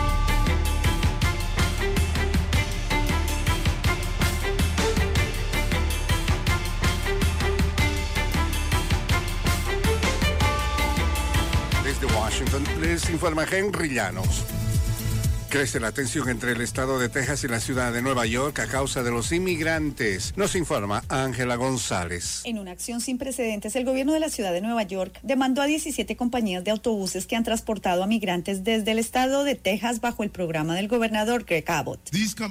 Estas empresas violaron la ley estatal al no pagar el costo para atender a estos migrantes y los estamos demandando para recuperar aproximadamente 700 millones de dólares ya gastados en el cuidado de estas personas transportadas en autobús hasta nuestra ciudad en los últimos dos años por parte del estado de Texas. El alcalde reclama daños económicos, pero también pretende reducir el flujo migratorio desde la frontera sur hacia la ciudad de Nueva York. El presidente Joe Biden dará su discurso anual del Estado de la Nación el 7 de marzo. En una carta enviada a la Casa Blanca el sábado, el presidente de la Cámara de Representantes, Mike Johnson, republicano por Luisiana, extendió la invitación formal para que Biden hable ante una sesión conjunta del Congreso. Johnson dijo que estaba invitando a Biden en este momento de gran desafío para el país. En la plataforma de redes sociales, Biden aceptó y dijo, espero con interés, señor presidente. El presidente del Parlamento de Venezuela advirtió que la continuidad de la Asamblea Nacional del 2015 va en contra de los acuerdos de Barbados. Desde Caracas nos informa Carolina Alcalde. Durante la instalación del nuevo año legislativo, el presidente del Parlamento de mayoría oficialista, Jorge Rodríguez, denunció que los partidos de oposición van en contra de los acuerdos firmados en Barbados, luego de que la Junta Directiva de la Asamblea Nacional Opositora de 2015, que el año pasado decidió disolver al interinato y dejar en el ejercicio de funciones al Consejo de Administración y Protección de Activos, extendió su mandato por cuarto año consecutivo. Ladrón que robe dinero del Estado tiene que responder ante los órganos de jurisdicción correspondientes. Carolina Alcalde, Voz de América, Caracas. El grupo Estado Islámico se atribuyó la responsabilidad de la explosión de un minibús en la capital afgana el sábado por la noche que mató al menos a cinco personas. El grupo militante suní reveló que sus integrantes detonaron un artefacto explosivo en el autobús que transportaba a musulmanes chiíes, a quienes llamaron impíos, en un comunicado emitido poco después de la explosión del sábado. Otras 15 personas resultaron heridas en el ataque en el barrio chií Dashti Barchi, en el oeste de Kabul. Brian es sordo de nacimiento, se comunica a través del lenguaje de señas, siempre tenía muchas dificultades para llevar una vida normal, principalmente porque no todos conocen el idioma de los gestos, pero ahora, gracias a una revolucionaria aplicación, puede mantener una conversación fluida con cualquier persona. He podido, por ejemplo, tener conversaciones más fáciles, ah, no importa dónde esté. Ah, si tengo una pregunta simple, puedo usar esta tecnología. Detrás de este proyecto está Yamilet Payano, una dominicana radicada en Nueva York. Es una de las creadoras de esta innovadora plataforma. Utiliza la tecnología y la inteligencia artificial para romper con las barreras a las que se enfrentan las personas con discapacidad auditiva y en el habla que una persona sorda o con dificultad auditiva usa lenguajes de señas, nosotros los traducimos a voz y después alguien que es oyente puede hablar y lo traducimos de nuevo a lenguajes de señas para la persona sorda.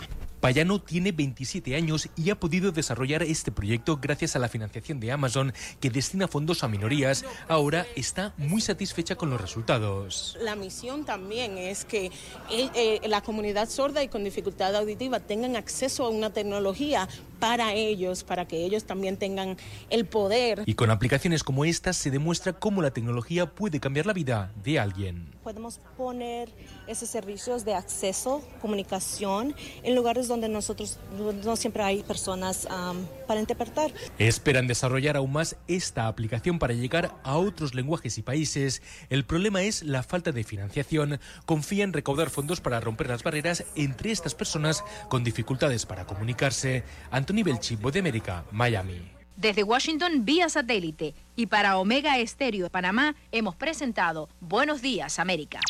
Buenos Días América vía satélite desde Washington. Omega Estéreo, cadena nacional. Noticiero Omega Estéreo.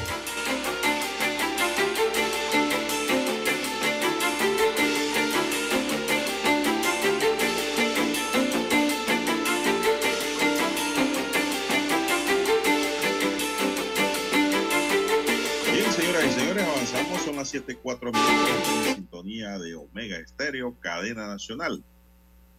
La noche de este domingo 7 de enero se realizó el concurso nacional de oratoria 2023 en el que el estudiante Daniel Domínguez del Instituto Episcopal San Cristóbal se alzó como el triunfador de esta nueva versión que fue aplazada por la situación social que vivió el país en noviembre de 2023.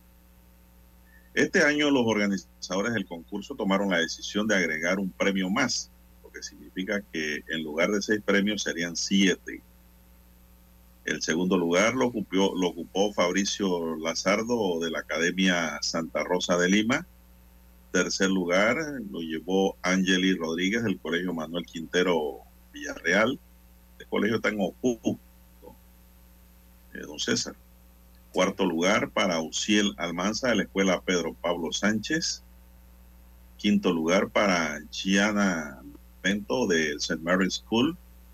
Sexto lugar para Noel Espinosa del Instituto Panamericano de David, IPA de David. y séptimo lugar para Charlie Herrera del Colegio Bilingüe Panamá.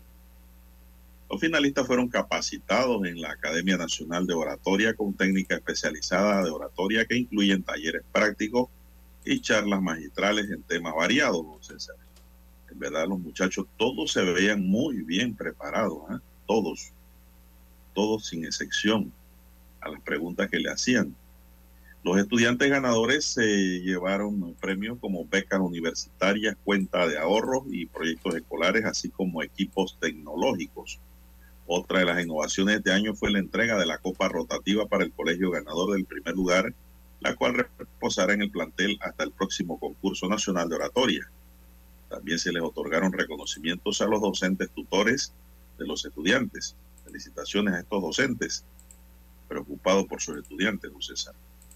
A lo largo de tres rondas, los 15 oradores de los distintos colegios de todo el país reflexionaron sobre el tema central la transición energética en Panamá, una oportunidad para la sostenibilidad, democratización y desarrollo económico del país.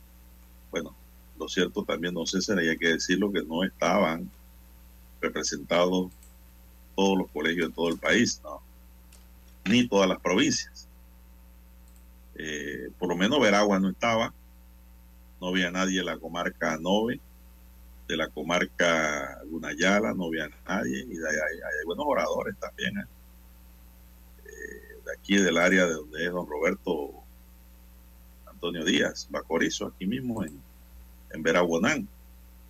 Tampoco vi. En fin, no sé si tuviste el concurso, don César. No, no tuve ocasión anoche. Vi gran parte del concurso y me gustó. Me gustó la participación de los estudiantes. Se nota la preparación.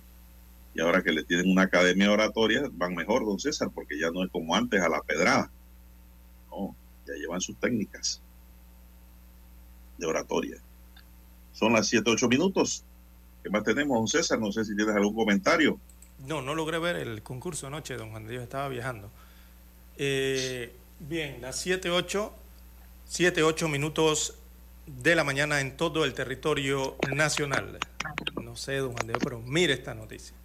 Y digo, yo, yo no sé aquí el tema de los alquileres eh, en, a entidades gubernamentales en locales privados. ¿Y cuándo va a acabar eso? Aquí no sé, pero esto eh, históricamente aquí hay un negociado con el tema de los alquileres para las sedes de las instituciones. Destaca hoy el diario La Prensa Informes recomiendan una mudanza urgente de la sede central del Ministerio de Gobierno, dice su titular Roger Tejada. Imagínese usted, una mudanza urgente. Bueno, destaca la información que una de las mudanzas o la mudanza de las oficinas administrativas del Ministerio de Gobierno de Panamá desde el casco antiguo hacia el área de Condado del Rey. Condado del Rey es San Miguelito, ¿verdad, don Juan de Dios? Sí. Ese es el límite entre San Miguelito eh, y... Parte está en San Miguelito y parte en eh, Ancón. Ajá, sí, parte de, dos, de dos corregimientos allí, ¿no? Dos distritos y dos corregimientos. Eh, bueno, dice que mudarse para Condado del Rey entonces busca salvaguardar la integridad de los funcionarios de esa entidad.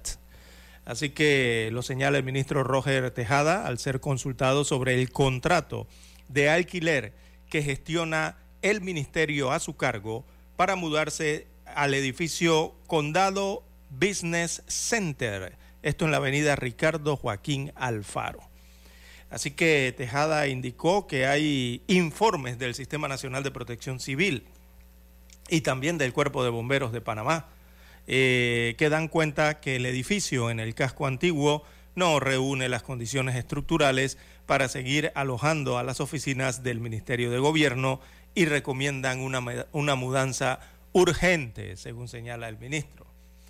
Eh, según el titular, el edificio ya eh, se ha registrado la caída de losas en la oficina de administración y compras y otras áreas. Las losas están cediendo, según el ministro, con el paso del tiempo. Además, sus paredes tienen alto grado de humedad y deterioro producto de los años, según añadió esta autoridad. Es una edificación de muchos años, según comentó.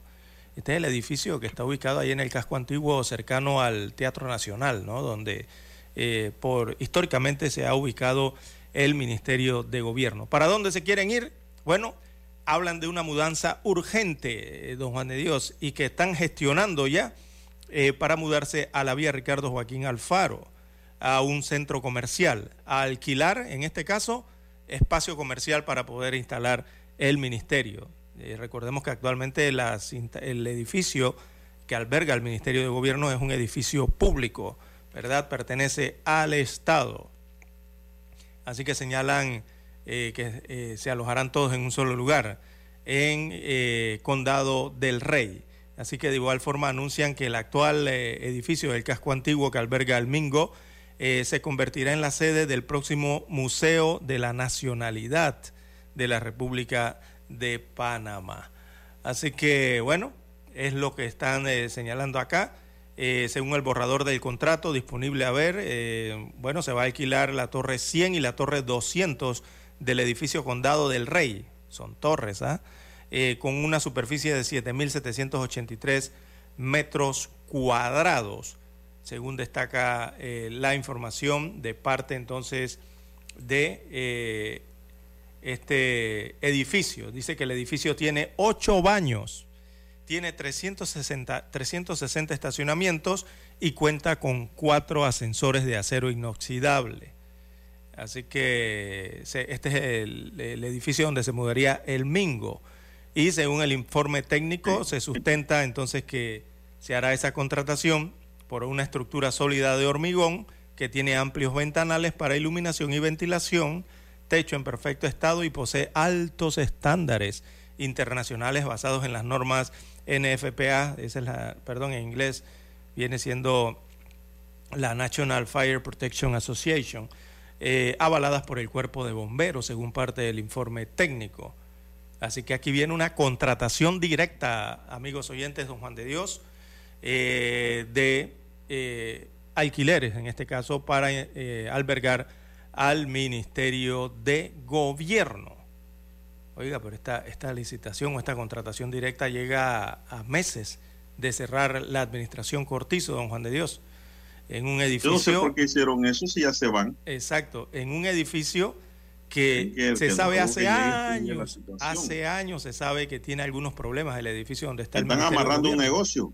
Por eso, por eso digo que... Como dice el Darianita, un negocio de alquiler. Esto por donde lo veas, don Juan de Dios, aquí suena que hay un negocio, un negociado más en los alquileres eh, a entidades gubernamentales, eh, don Juan de Dios porque es lo que está ocurriendo no solamente en esta entidad, sino en la gran mayoría, eh, don Juan de Dios, a nivel del gobierno central.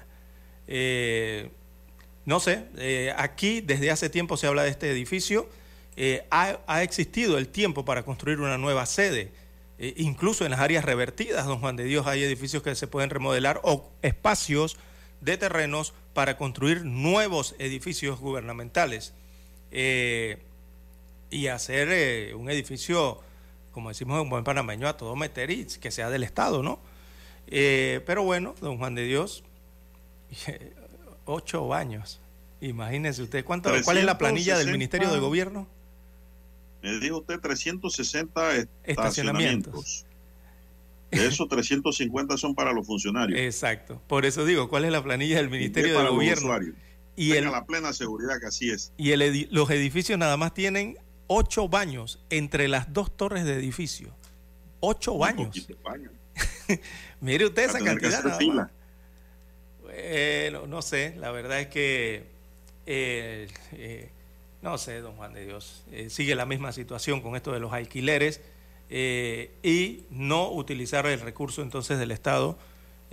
me refiero al otro recurso, que es la posesión de tierras, de lotes de terreno o de infraestructuras que tiene el Estado eh, que puede transformarlas a, eh, para su uso ¿no? en edificios de oficina, pero vemos que no lo hacen.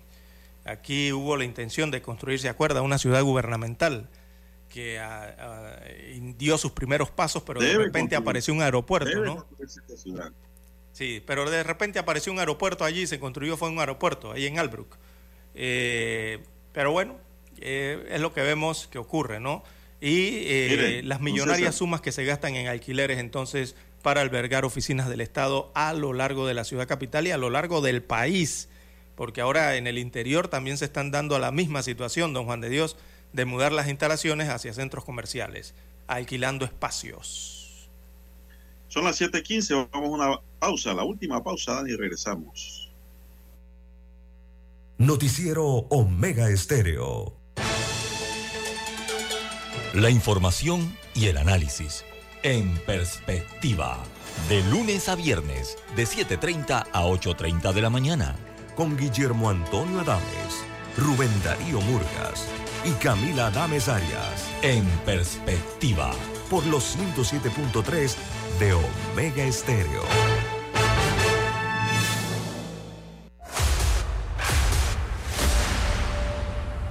Desde los estudios de Omega Estéreo, establecemos contacto vía satélite con la voz de América. Desde Washington, presentamos el reportaje internacional.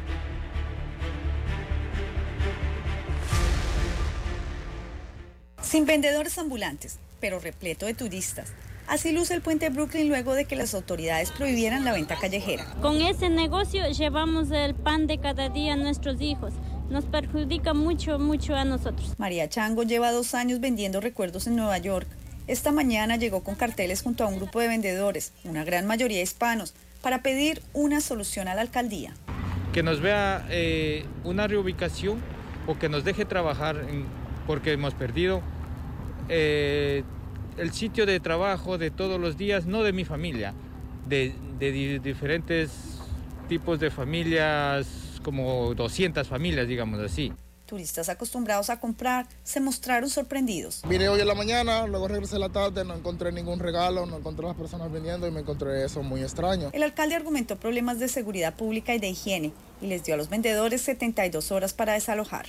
Es un asunto de seguridad pública. La gente empezó a saltar el puente hacia el carril de las bicicletas y se produjo un estancamiento. En un solo día en el puente de Brooklyn pueden llegar a cruzar hasta 32 mil personas, por lo que esta ordenanza por ahora será de manera permanente. Ángela González, Voz de América, Nueva York.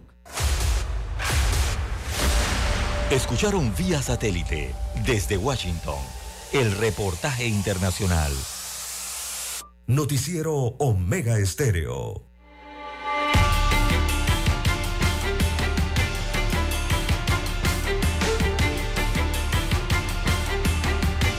Bueno, seguimos, ya son las 7:18 minutos, señoras y señores.